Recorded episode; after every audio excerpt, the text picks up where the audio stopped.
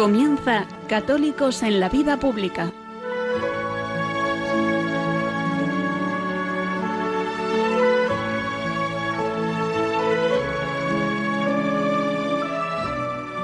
Un espacio dirigido en Radio María por Luis Zayas.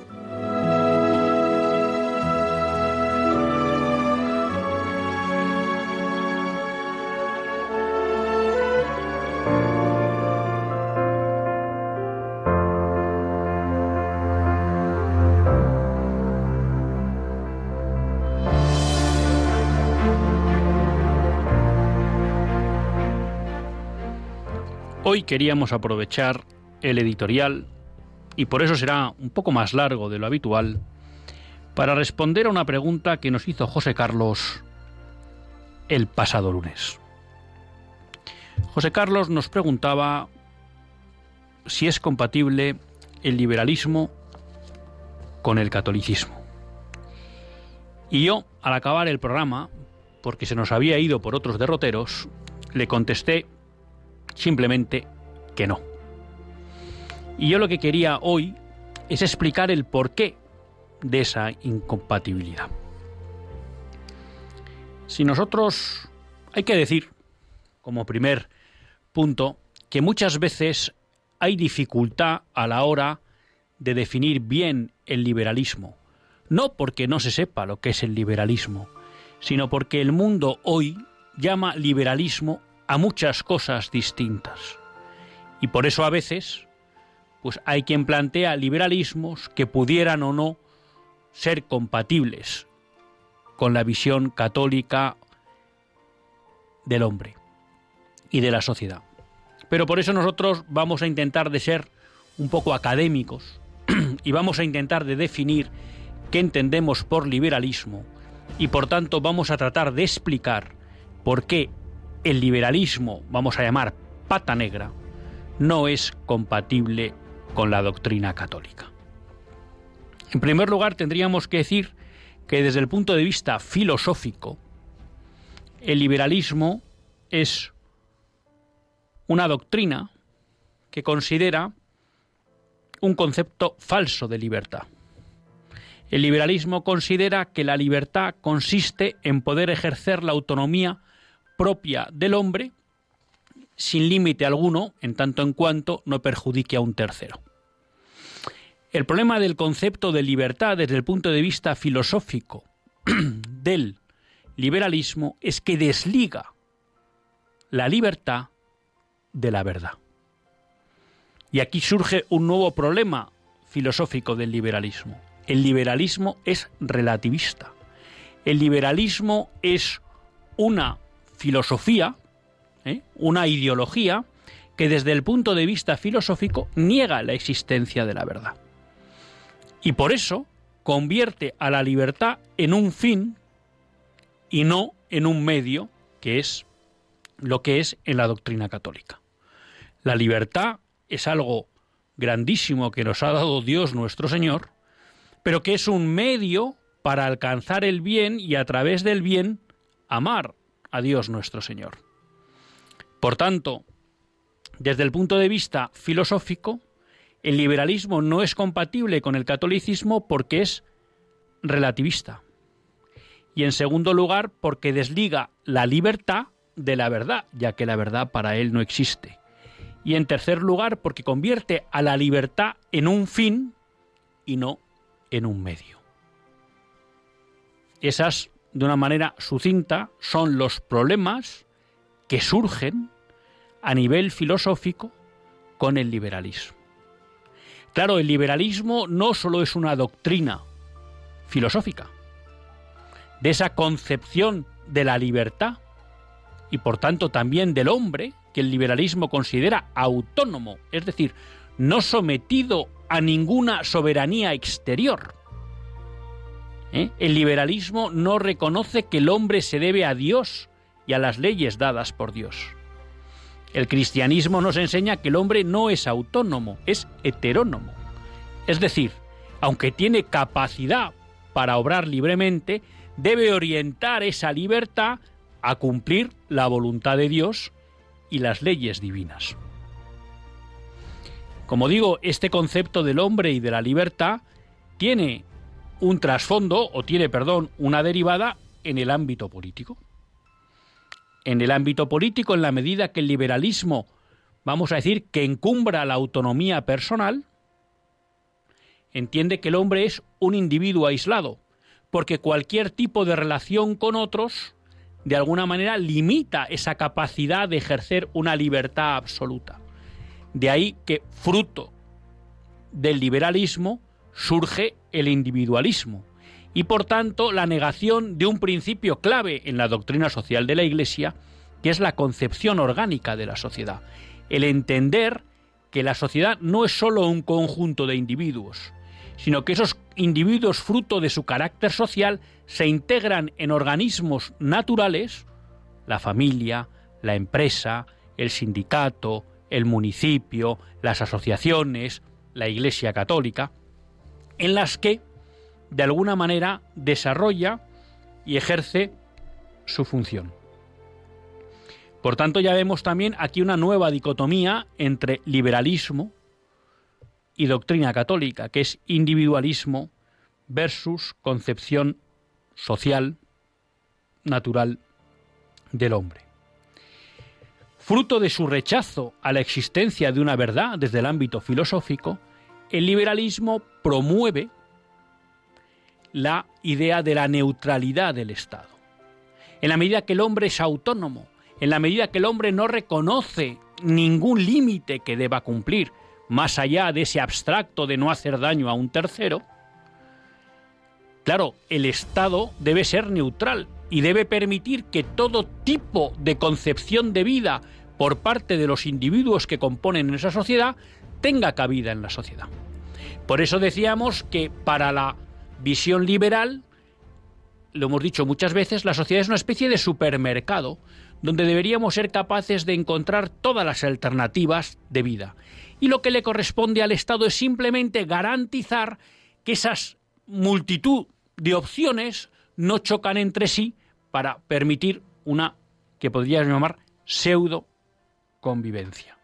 Claro, la doctrina católica de la Iglesia nos explica que el Estado no es neutral, que el Estado lo que debe hacer es promover el bien común, es decir, debe buscar aquellas circunstancias que permitan y que faciliten a los hombres alcanzar la plenitud.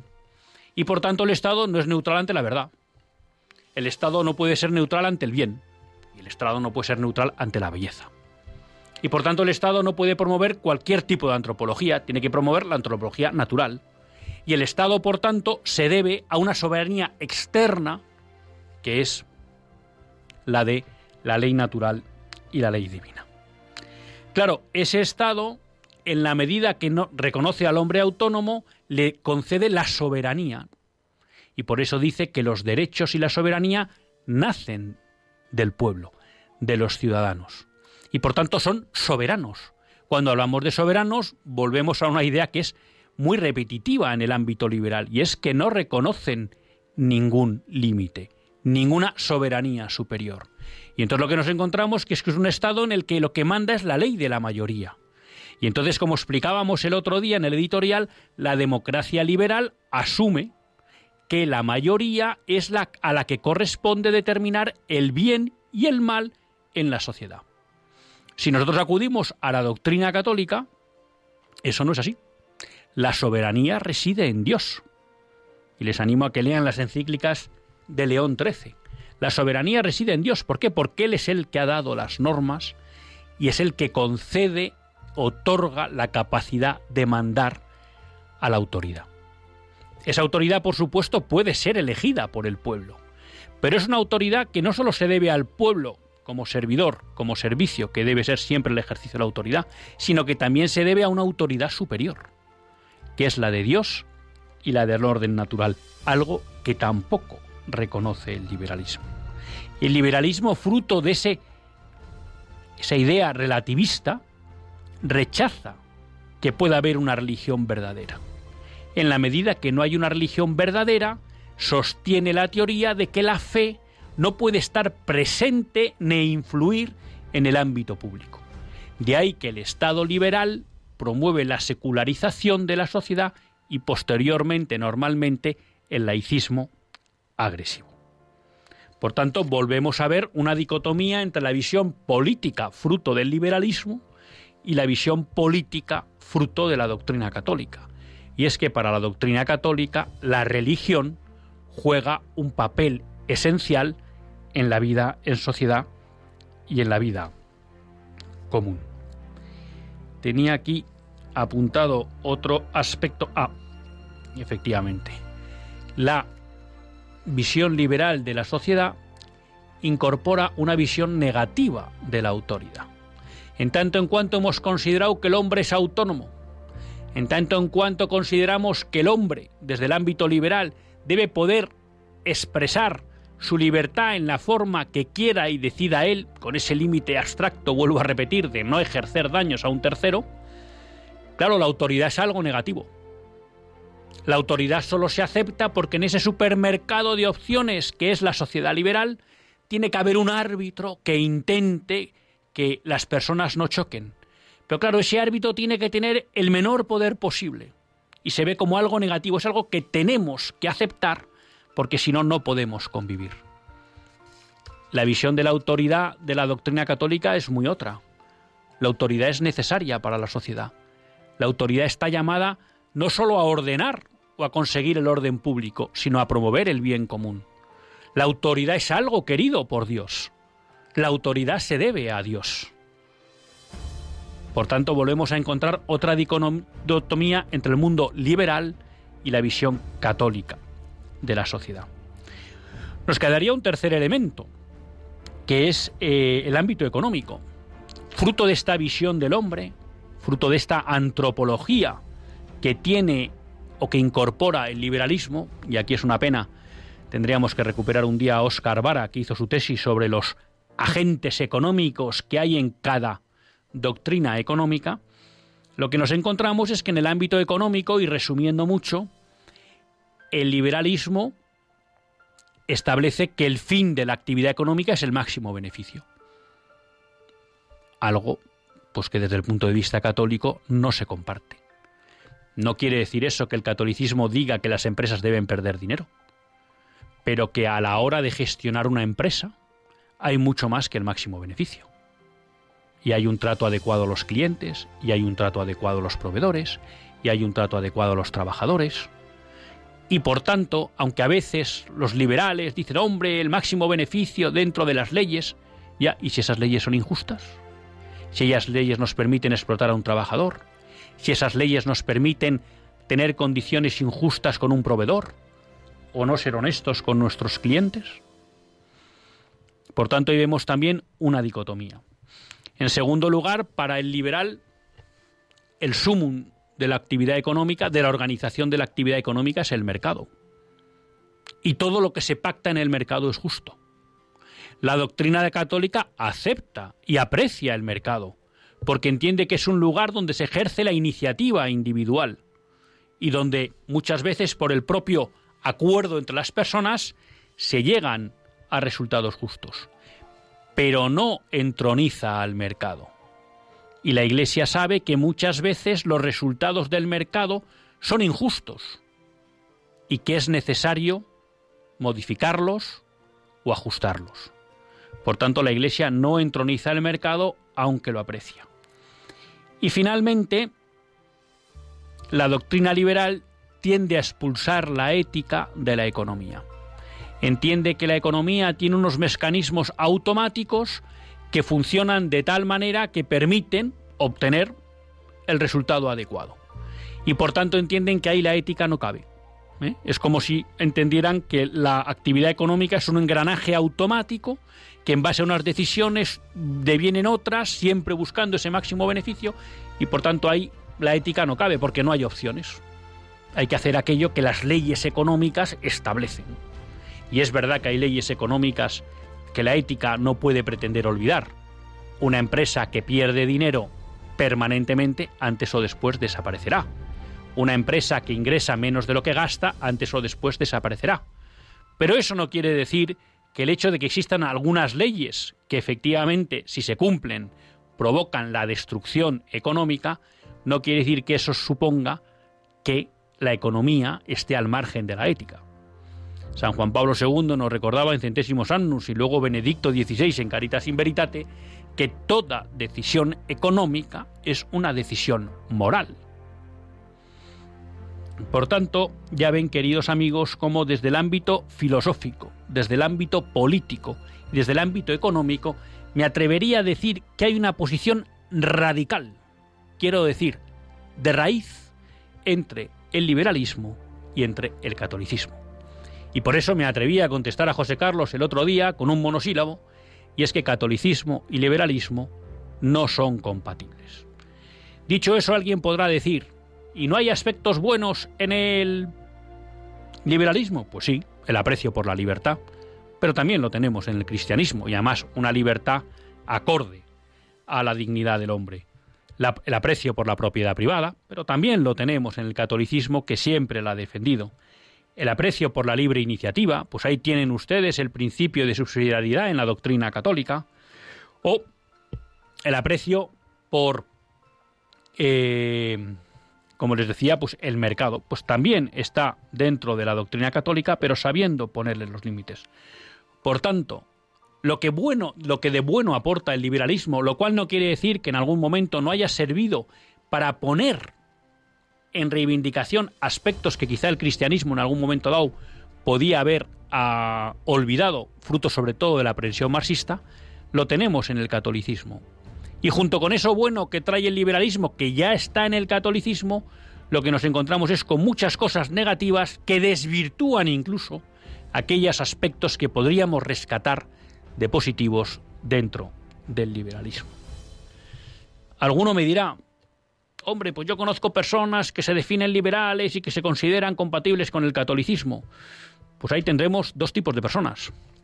Tendremos personas que están equivocadas, en el sentido que viven un liberalismo que es incompatible con el catolicismo, pero no han hecho esa reflexión o no han sido capaces de encontrar eso. Y habrá una cosa que también es bastante común hoy, y es que hay personas que se llaman liberales sin serlo. Porque hoy en día una persona que aprecia la libertad se denomina liberal. Pero es que a lo mejor resulta que la libertad que aprecia es la libertad católica. Por tanto, no estamos ante un liberal, estamos ante un católico. ¿Qué problema surge? Pues que la modernidad, que es fruto del liberalismo, ha hecho que mucha gente vea con aprecio el liberalismo como una forma de enfrentarse a otro hijo del liberalismo que es el marxismo. Y eso en alguna ocasión ha provocado un desenfoque pensando que ser antimarxista era ser liberal y por tanto católico. Pero ya digo, hay muchas personas que se dicen liberales, pero de verdad no lo son. Pero si fueran verdaderos liberales, querido José Carlos, el liberalismo no es compatible con el catolicismo.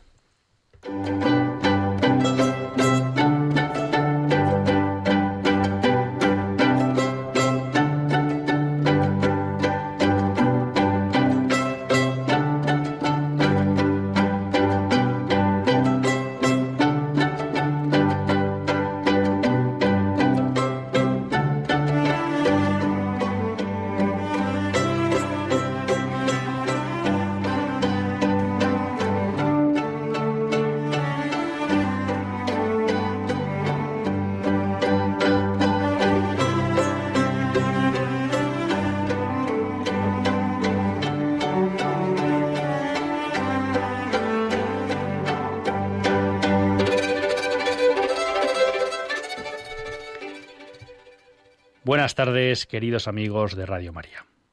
Un lunes más volvemos fieles a la cita con todos ustedes en los estudios centrales de Radio María. Un lunes más para hacer este programa, Católicos en la Vida Pública. Un programa que, como todos ustedes saben, quiere ser una reflexión pausada sobre la actualidad nacional e internacional. Una actualidad que tratamos de analizar siempre desde la óptica del magisterio de la Iglesia y su doctrina social. Una iglesia que no nos cansaremos de repetir, que es madre y maestra. Y un lunes más tiene la suerte de compartir esta hora de radio con todos ustedes, Luis Zayas, que es quien les habla. Les pido un poco disculpas ¿no? por este editorial tan largo, pero bueno, me parecía que era una cuestión que merecía la pena afrontar, la que nos planteaba José Carlos el, el lunes pasado, bueno, que por circunstancias del guion y del directo, pues habíamos preterido. Y yo creo que es una cuestión importante porque me atrevería a decir que si durante los años 50, 60, 70, incluso principios de los 80, ¿no? La gran amenaza mm, interna del catolicismo fue ese intento de hacer compatible catolicismo y marxismo, ¿no? y ahí tenemos ese subproducto negativo que fue eh, la teología de la liberación, entre otras cosas, y que también denunció el cardenal Ratzinger, hoy Papa Emérito Benedicto XVI, cuando era prefecto para la Congregación de la Doctrina de la Fe, pues me atrevería a decir que una vez que cayó el muro, y aunque ha sido un riesgo que ha estado siempre presente, en especial también en el siglo XIX, pero por cernirnos al siglo XX y XXI, pues me atrevería a decir que una vez caído el muro de Berlín, el gran riesgo en muchos ámbitos de la Iglesia Católica es la infiltración de la ideología de la ideología liberal. Eh, hay quien puede decir, hombre, y todo esto que usted nos dice, pues, ¿dónde lo podemos buscar? Bueno, lo podemos buscar en encíclicas de León XIII como Immortale Dei, como Libertas, como Sapiencia Cristiana. Lo pueden ver en, en la encíclica también Primas sobre el reinado social de Jesucristo y lo pueden ver en otro sentido, aunque no habla del liberalismo estrictamente, pero bueno, de Divini Redentores, de Pío XI también sobre el comunismo, ¿no? Hay desde luego en, digamos, en encíclicas, en documentos pontificios, ¿no? Así del, del nivel de la encíclica. Lo pueden ver en el catolicismo, eh, perdón, el catecismo de la Iglesia Católica. Si ustedes repasan el catecismo y van viendo lo que es el concepto de autoridad, el concepto de bien común, el concepto de libertad, eh, lo podrán ver también cuando hablamos de economía, pues en Rerum Novarum, en Cuadragésimo Anno, en Octogésima Adviens, en Materet Magistra, en Centésimos Annus, en Caritas in Veritate. Bueno, podrán ver que lo que se ve ahí, eh, por mucho que algunos han tratado de tergiversar eh, la interpretación de Centésimos Annus, dándole un carácter liberal que no tiene, lo cual no quiere decir que no aprecie aspectos que están presentes en la visión económica liberal, bueno, pues ahí, ahí lo tienen, ¿no? Y luego, pues yo siempre, eh, cuando abordo todas estas cuestiones, sobre todo de lo que es la visión política de la Iglesia, yo siempre les recomiendo un libro que a mí me parece insustituible, ¿no? Y es La Catequesis Política de la Iglesia de Luis María Sandoval, que es un libro que está publicado hace muchísimos años. Eh, se publicó o se editó al poco de salir el Catecismo de la Iglesia por la editorial Espeiro y es un libro muy muy recomendable. En la misma línea en la que estábamos hablando y es un tema que estoy trabajando y que me comprometo con todos ustedes a traerlo al programa, eh, hay un libro que ha salido recientemente en España de Scott Hahn, Es justo y necesario, bueno, pues que también habla en relación con esta cuestión sobre todo de la importancia y papel esencial de la religión verdadera para la vida social, ¿no? algo, bueno, pues que como ya todos ustedes eh, conocen si son seguidores de este programa, el liberalismo, la ideología liberal, eh, rechaza de plano.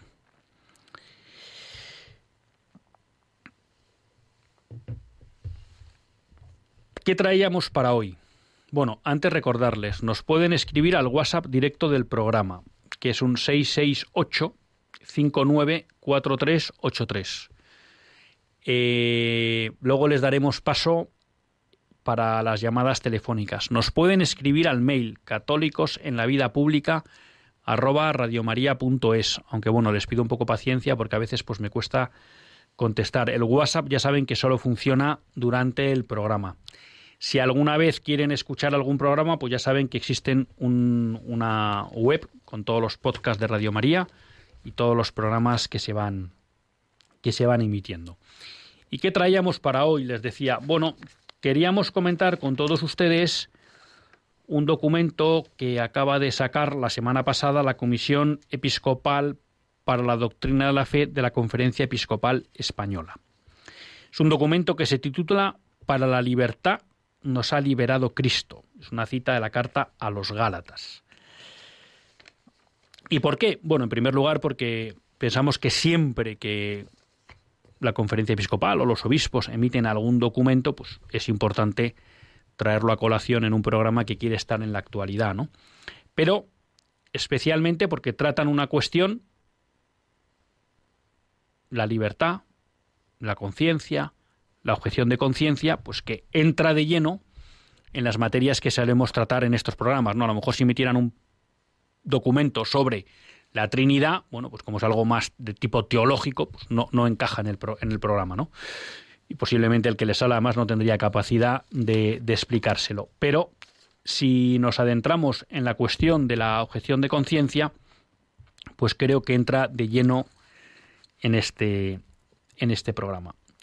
Claro, ¿por qué emiten o promulgan nuestros obispos un documento para la libertad nos ha liberado Cristo? Nota doctrinal sobre la objeción de conciencia. Bueno, yo creo que esto es claro. Nuestros obispos publican este documento porque perciben que está en serio riesgo la libertad de conciencia de las personas. ¿Y por qué está en serio riesgo la libertad de conciencia de las personas? Porque los estados, en este caso estamos hablando de España en concreto, aprueban leyes que conceden falsos derechos y que pretenden imponer esos derechos a todos los ciudadanos, incluso contra su conciencia. Claro, aquí este mundo liberal en el que vivimos, porque aunque no cabe duda que domina, domina eso que llamamos el marxismo cultural, no deja de ser un subproducto de la mentalidad liberal, ¿eh? cada vez más ha cambiado esa idea de, bueno, aquí lo que se trata es de hacer leyes que permitan a todos hacer cosas. Pero bueno, a ti no te vamos a obligar, lo típico, ¿no? Bueno, hemos aprobado el aborto, pero a ti no te vamos a obligar a abortar. ¿No? Esto solo es para el que quiera abortar o vamos a aprobar la ley de la eutanasia, pero bueno, oye, tú no tienes por qué aplicar la eutanasia, pero el que quiera pues la puede aplicar, ¿no? Claro, es curioso y ahora han dado una vuelta de tuerca más. No, no, no, no, no, no, pero tú aunque estés en contra del aborto, a lo mejor tienes que practicar aborto si eres médico. Bueno, no, no, no, no, pero hombre, la eutanasia, claro, a lo mejor tú, si estás en una unidad de cuidados paliativos, pues a lo mejor te toca aplicar la eutanasia, porque como hemos dicho que esa persona tiene derecho a que le maten, ah, pues como tiene derecho, si te lo ha pedido a ti, pues a lo mejor te toca hacerlo, ¿no? Y entonces el Estado quiere imponer deberes injustos a los ciudadanos, ¿no? Claro, ¿y por qué es importante este tema? Bueno, por dos cuestiones. Uno, porque la libertad, el ejercicio de la libertad es algo inherente a la dignidad de la persona, ¿no? Es el el gran regalo que nos ha hecho Dios. Dios nos ha hecho libres. ¿Por qué? Porque quería que le amáramos libremente. ¿Vale? Claro, el poder ejercer esa libertad bien entendida, que luego entraremos en eso, es algo que es propio de la dignidad de la persona. Cuando a ti te violentan esa libertad y te obligan a hacer algo contrario a la verdad, contrario, contrario al bien, es decir, te obligan a ir contra tu conciencia, el Estado está mancillando tu dignidad. Y eso es injusto. ¿Vale? Por tanto, de ahí la preocupación de los obispos, porque esto cada vez más es una amenaza que se cierne más claramente en España.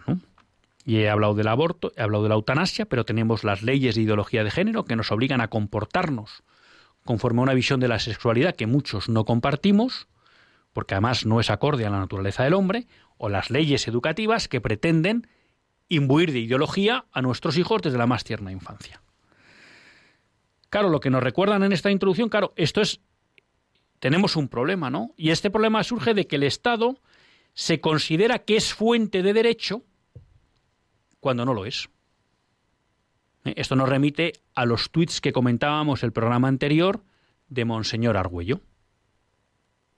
El Estado no es fuente de moral. Quien es fuente de moral es Dios creador y la naturaleza de las cosas. Por tanto, aquí se ha producido una perversión. Nos recuerdan en la introducción los obispos que claro que cuando aparece el concepto de derechos humanos, esa famosa declaración de derechos humanos de los años 40, ¿por qué surgen? Porque ante la devastación que habían supuesto los totalitarismos, en ese caso el, nazi, el nacionalsocialista y también el comunista, lo que se quiere decir es, hombre, hay unos límites que el Estado no puede sobrepasar. ¿Cuáles son los derechos humanos? Claro, problema de la Declaración de Derechos Humanos, como ya vio Pío XII en su momento y por eso la Iglesia no se adhirió en ese momento? Que no fundamentaban los derechos humanos en nada sólido, porque no quisieron ligarlos al orden natural y a la existencia de un creador. Con lo cual, esos derechos se han quedado en agua de borrajas. Y por eso no es de extrañar que 70 años después estemos hablando de nuevos derechos que son simplemente la entronización de meros deseos de las personas y, por tanto, que esos derechos se vuelven contra una libertad que supuestamente querían proteger ante la intromisión del, del Estado. Por eso, los obispos en esta nota nos quieren recordar que hay principios morales que los católicos debemos tener presentes para decidir sobre nuestra actuación ante esas leyes y otras semejantes. Claro, y estos principios morales que debemos aplicar los católicos, el Estado los debería respetar. Y hoy en día la amenaza es que no nos los quiere respetar. Por eso creo que como es una norma que quiere orientar nuestra actuación, es bueno que la leamos todos. Claro, el segundo apartado del documento habla de la libertad religiosa y la conciencia. Y aquí volvemos a ligarnos con el editorial. ¿no? ¿Qué es la libertad? Nos dicen los obispos. El poder radicado en la razón y en la voluntad para obrar o no obrar. Ya decía yo que esta libertad es reflejo de la imagen y semejanza de Dios que tiene el hombre. ¿Esto que implica? Que todos tenemos derecho a ser reconocidos libres y responsables. Por eso la, Iglesia siempre ha defendido que el Estado debe proteger la libre iniciativa de las personas. Porque esa libertad que nos ha dado Dios es un instrumento que tenemos que poner en funcionamiento para alcanzar esa plenitud y ese encuentro con el Señor. Claro, si me quedo aquí, me quedo en el concepto liberal. ¿Qué es libertad? Poder actuar o no, de cualquier modo. Bueno, la libertad católica, nos recuerdan los obispos, o la libertad verdadera, no la católica, porque es la libertad natural, no puede entenderse al margen de toda ley moral, sino todo lo contrario. ¿Mm? La libertad, lo que está llamada es a ejercer el bien, ¿Mm? a buscar la verdad. En la medida que la libertad es constitutiva de la dignidad de la persona, el Estado debe respetar esa libertad del hombre. Y la debe respetar en dos ámbitos además muy concretos especialmente, que reflejan el ámbito moral y religioso que hay en toda persona. Entonces los obispos nos dicen que la libertad religiosa y la libertad de conciencia son dos libertades que el Estado debe respetar, porque de alguna manera eh, responden al núcleo de la persona humana. ¿Eh? En toda persona hay una conciencia moral de saber si está obrando, o está obrando bien o mal, ¿no?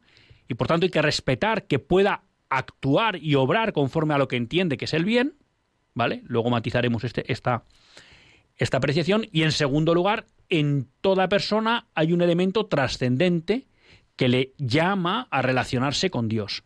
Y por tanto es otro ámbito de libertad que el, que el, que el Estado debe respetar especialmente, ¿no? Por eso no se puede obligar a actuar a una persona contra su religión o contra su conciencia, salvo que haya razones de bien común que lo exijan. ¿Mm? Está el caso, por ejemplo, eh, de los testigos de Jehová, cuando los niños pues no aceptan, eh, como ellos no aceptan transfusiones, bueno, pues si es un menor de edad, eh, pues se, hace una transfusión para salvarle la vida, ¿no? Porque hay un bien superior. Ya si es mayor de edad, creo que hoy en día con nuestras leyes se le permite que rechace la transfusión, ¿no? Pero hay momentos en que tiene sentido por el bien común poner límites a lo que podría ser una creencia religiosa. Ejemplo también, ¿eh? si se descubre que hay mezquitas donde se enseña una versión del Islam que promueve la yihad y la guerra. Bueno, pues lo lógico es que se cierre eso. ¿Por qué? No porque son musulmanes, no, porque están enseñando cosas contra el bien común. No, no porque sean musulmanes. ¿Eh? Y podríamos poner otros ejemplos. Claro, eh, el Estado, eh, perdón, los obispos nos concretan, ¿no? la libertad de culto exige el reconocimiento positivo del derecho de toda persona a ordenar las propias acciones y las propias decisiones morales según la verdad, del derecho de los padres a educar a los hijos según las propias convicciones religiosas y todo lo que conlleva la vivencia de las mismas, especialmente en la vida social y en el comportamiento moral, de las comunidades religiosas organizarse para una vivencia de la propia religión en todos los ámbitos, de todos a profesar públicamente la propia fe y anunciar a otros el propio mensaje religioso. Bueno, estos son concreciones de lo que podría ser la libertad religiosa. Pero como digo, ni la libertad religiosa ni la libertad de conciencia son absolutas. ¿Por qué? Porque deben estar sometidas al bien común, al orden público y a la verdad. Ya he puesto algunos ejemplos. Es decir, no son libertades absolutas. Recuerdo siempre que la libertad, para la visión católica, es un medio, no es un fin. Por eso no cabe absolutizarla. Claro, ¿cómo protege el Estado esta libertad de conciencia y esta libertad religiosa? Bueno, en primer lugar nos explican los obispos procurando la igualdad jurídica de los ciudadanos y evitando las discriminaciones que tengan como fundamento la religión. Efectivamente, no cabe que en una, en una nación haya ciudadanos de segunda clase por el tipo de religión que profesan. Reconociendo los derechos de las instituciones y de los grupos constituidos por miembros de una determinación para la práctica de la misma. Es decir, tiene que haber una garantía jurídica, ¿no? La libertad religiosa, la Iglesia, ¿eh? no la entiende como un derecho al error. Ah, es que aquí podemos creer en cualquier religión. No, no, la Iglesia tiene claro que solo hay una religión verdadera. Pero lo que pide a los estados es que garanticen una libertad jurídica para que aquellos que no han tenido el don de la fe, ¿no? pues puedan practicar otras religiones si consideran, aunque estén equivocados, que son la verdadera. ¿Vale? Pero repito, es una libertad en el orden jurídico, no es una libertad en el orden moral. Toda persona tiene el derecho de buscar la verdad y encontrarla. Otra cosa es que por esos caminos no lleguemos. ¿eh? Por tanto, no, esto no quiere decir que todas las religiones valen. Quiere decir que respetamos que otros practiquen otras religiones, pero desde un punto de vista moral tienen el deber de encontrar la verdadera. Y finalmente, prohibir todo aquello que aun siendo ordenado directamente por preceptos o inspirándose en principios religiosos, suponga un atentado a los derechos y a la dignidad de las personas o ponga en peligro sus vidas. Ejemplo típico, ¿eh? muchas sectas que hemos conocido, por ejemplo, en Estados Unidos y otros países, donde se hacían auténticas depravaciones sexuales. Oiga, no va a los miembros, no vale decir que como mi religión me lo pide, ¿eh? yo me dedico aquí a depravar. Pues no. ¿eh? Ponemos límites. ¿Vale? Por tanto, el consumen de esto es, oye, hay que proteger la libertad religiosa y de conciencia, pero hay unos límites que son el bien común, la verdad y el orden público. El documento toca luego un tercer apartado que es la dignidad de la conciencia. Claro, ¿por qué la dignidad es tan importante y juega un papel relevante la conciencia? ¿no? En el ejercicio de su libertad, cada persona debe tomar decisiones que le conducen a la consecución del bien común de la sociedad y de su propio bien personal. Eh, todo hombre tiene el deber de buscar la verdad, porque el bien y el mal no dependen de él. Por tanto, no estamos en un concepto de conciencia autónoma, es decir, de conciencia que determina ella qué es el bien y qué es el mal. No, el hombre tiene el deber de buscar la verdad. ¿Por qué? Porque en su conciencia eh, es digamos, el don que nos ha concedido Dios para hacer el juicio moral sobre lo bueno y lo malo. ¿Mm? Entonces, la prueba, nos recuerdan los obispos, más grande de una libertad madura es aquella que actúa conforme a su conciencia. ¿Vale? Ese es un hombre maduro. Es el que actúa conforme a lo que su conciencia le dice que es el bien y el mal. Pero repito, tenemos un deber de formar bien nuestra conciencia. No vale decir, bueno, yo como no sabía, eh, pues decidí que era bueno, eh, pues mire, dejar a mi marido e irme con, con otro. Bueno, yo es que nunca me había preguntado, no, no, me, usted tiene el deber de saber, ¿eh? porque hay el deber de fidelidad en el matrimonio. O mire, yo como no sabía, pues eh, tuve relaciones sexuales antes de. Bueno, no, mire, yo como no sabía, eh, pues me dedicaba a robar en, el trabajo a los trabajadores. Yo pensaba que no era del todo malo, porque, bueno, robar un poquito que no pasaba nada. Oiga, mire, y ahora estoy poniendo ejemplos tontos, ¿no? Pero tenemos el deber de preguntarnos y de informarnos sobre si lo que vamos a hacer está bien o está mal. Pongo un ejemplo eh, más duro. Eh, tenemos dificultades para tener hijos. Cabe la opción de la fecundación in vitro. Pues antes de ir, si somos católicos, nos tenemos que preguntar si la Iglesia ha dicho algo sobre la fecundación in vitro. Y una vez que me he formado, como la Iglesia me explica que no, mi conciencia debe actuar conforme a lo que la Iglesia me enseña. Lo que no vale decir es, bueno, mira, mejor no preguntarme. ¿No? Utilizo la reproducción asistida y luego resulta, ahí va, pues me han dicho que estaba mal. Ah, bueno, pero yo no sabía, yo actué conforme a mi conciencia, ese deseo maravilloso que es verdad de tener un hijo. Hombre, no, pero tú has tenido una, una, una conciencia culpable ¿eh? de no buscar la verdad. ¿Vale? Por tanto, eh, claro, la el poder actuar conforme a una conciencia bien formada es un elemento de dignidad del hombre, ¿no? Y lo que refleja la madurez personal de alguien es que es conforme de actuar conforme a su conciencia bien formada. Que hay personas que tienen, que pueden tener una conciencia mal formada sin culpa, existe. Entonces, en esos casos, aunque realicen actos malos, como es una, un desconocimiento no culpable, bueno, pues su dignidad no se ve mancillada. Pero en aquel que teniendo una conciencia bien formada actúa contra lo que su conciencia le dice que es el bien, ahí nuestra dignidad se mancilla. Por eso es tan importante que se respete nuestro derecho a actuar conforme a una conciencia bien, bien culpable, eh, bien formada. Claro, ¿Qué pasa? Pues que como vamos a actuar en conciencia, al Estado, ¿qué le corresponde? Bueno, si toda persona que vive en sociedad, nos recuerdan los obispos, no debe buscar únicamente el propio bien, sino el de todos, es necesario que el Estado ejerza la autoridad ayudando a que el bien y la virtud proliferen en ella. porque en la medida que la sociedad es algo natural, conforme a la naturaleza del hombre, es necesario que la sociedad nos ayude a la vida virtuosa.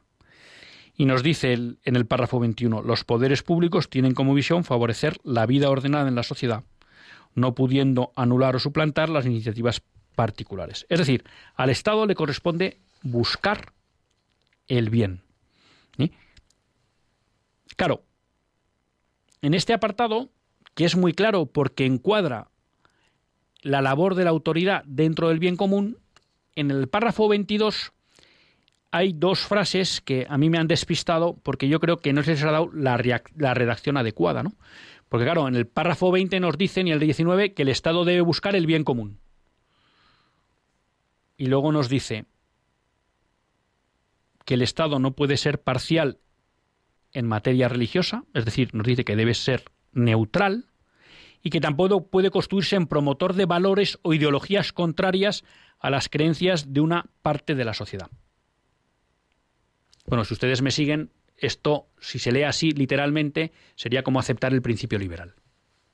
Porque si el Estado debe ser neutral, estaríamos aceptando el principio liberal. Pero ese no es el principio católico, como nos recuerdan un párrafo antes los propios obispos. ¿En qué sentido creo que está dicho, aunque la expresión creo que no es afortunada? Claro, que el Estado lo que no puede ser es que se dedique a promover ideologías, visiones del hombre contrarias a la verdad. El Estado podrá ser prudente en un momento dado y decir, bueno, no me voy a meter en un charco, porque veo que puede generar mucha polémica en la sociedad. Bueno, no me voy a meter en un charco. Lo que no puede ser activo es en promover visiones contrarias a la ideología, perdón, a la naturaleza del hombre. ¿Puede el Estado hacer el papel de promover una antropología correcta conforme a otros del hombre? Claro, puede y debe. Siempre pongo el mismo ejemplo. Si aquella campaña de los años de Felipe González de Póntelo, Pónselo, en vez de esa, nos hubieran hecho una campaña hablando de lo que era la fidelidad y la castidad, pues bien hecho por el Estado. Y mal hecho por el Póntelo y Pónselo. Pero no porque nos lance un mensaje, sino porque nos lanza un mensaje equivocado. Si nos lanzara un mensaje verdadero, pues estaría haciendo su labor el Estado, que es la de ayudar a vivir la virtud.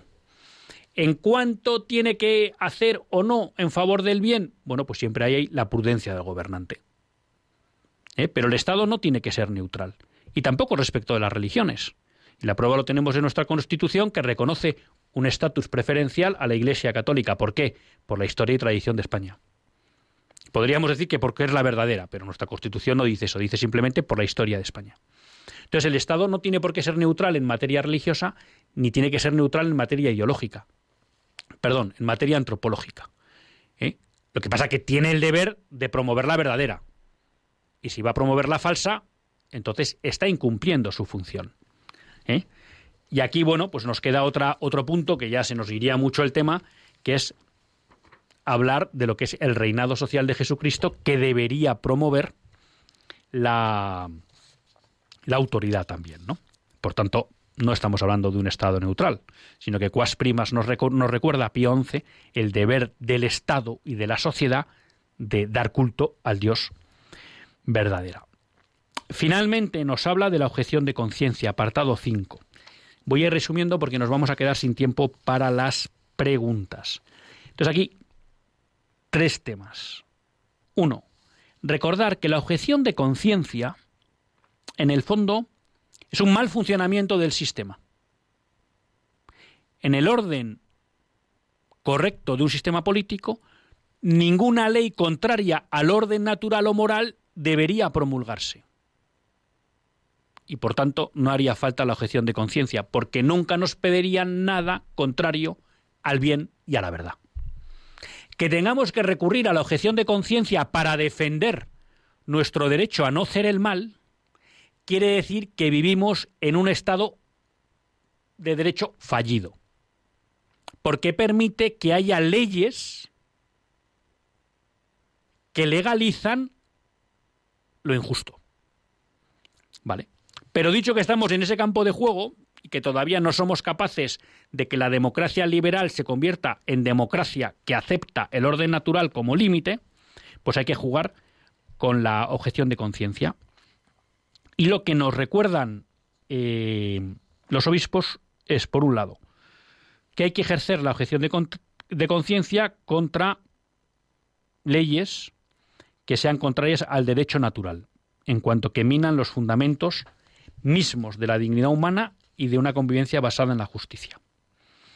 Nos recuerdan que además de ser un deber moral, ¿eh? tenemos el deber de objetar. También es un derecho y por tanto el Estado nos lo debe reconocer.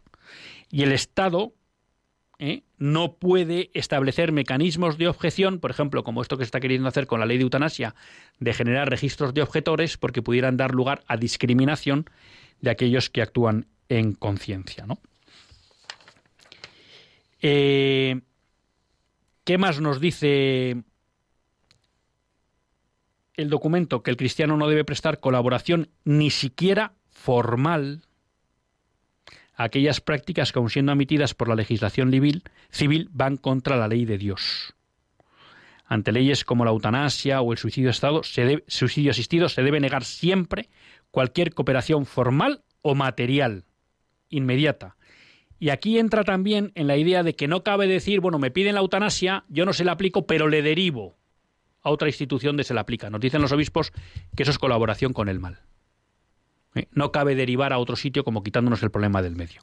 Si hay alguien que quiere aplicarse la eutanasia, pues que se busque la vida. ¿eh? Pero que con nosotros no puede contar, porque nosotros lo que queremos es darle vida a él, no quitársela. ¿eh? Por eso los católicos estamos absolutamente obligados a objetar en aquellas acciones que, estando aprobadas por las leyes, tengan consecuencia la eliminación de una vida humana. Eh, también lo aplica esto a las leyes educativas y el deber de los padres a educar a sus hijos y a toda la cuestión referida a leyes que nos imponen la ideología de género. Aquí yo he hecho de menos un poco también en el en el documento, bueno, una mención más explícita al mundo político, ¿no? Sí nos dice en el 27, en el párrafo 27, que los políticos católicos no pueden aprobar leyes contrarias al orden natural. ¿Mm? Pero nos recuerdan una cosa que nos explicaba San Juan Pablo II en Evangelium Vitae, que hombre, por poner un ejemplo clásico, si hay una ley del aborto como la que tenemos, nefasta, y se considera, se consigue una mayoría que es capaz de reducir los efectos perversos de esa ley aunque no de eliminar el aborto, los parlamentarios católicos pueden votar a favor de esa ley porque reduce la maldad de la ley, pero diciendo siempre que el punto donde nos quedamos es inaceptable. Que lo lógico sería eliminar el aborto. Pero creo que aquí pues también habría que hacer una mención o deberíamos hacer una reflexión que nos lleve a la cuestión del voto, queridos amigos, porque es fácil decirles a los políticos, oiga, ustedes no voten leyes que son inmorales, ya, ¿y nosotros votamos partidos que promueven leyes inmorales? ¿O que teniendo la capacidad de hacerlo no derogan leyes inmorales? Creo que también es una cosa que nos deberíamos hacer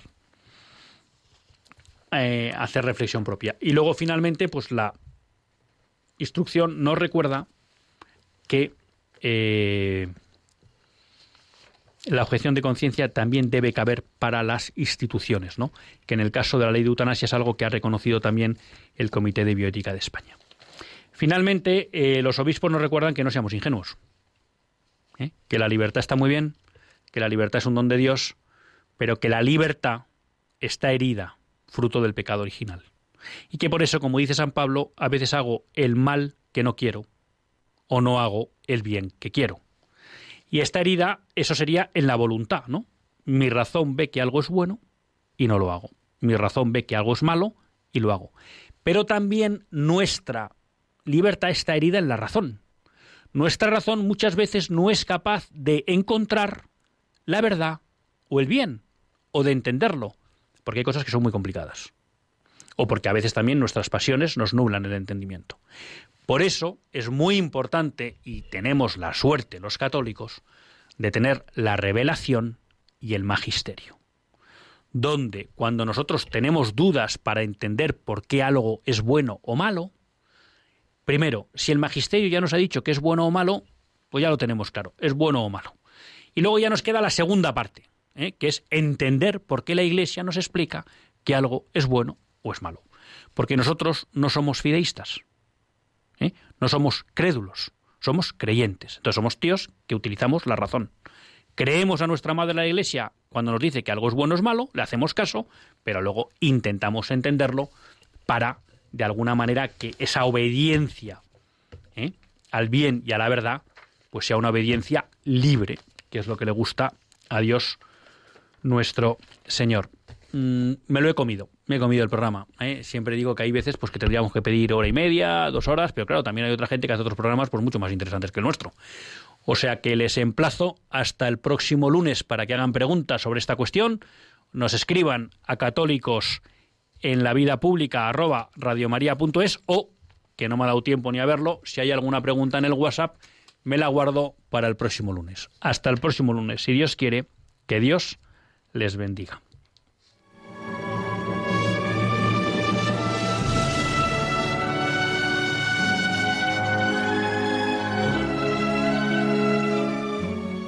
Así concluye Católicos en la Vida Pública, un programa que dirige Luis Zayas.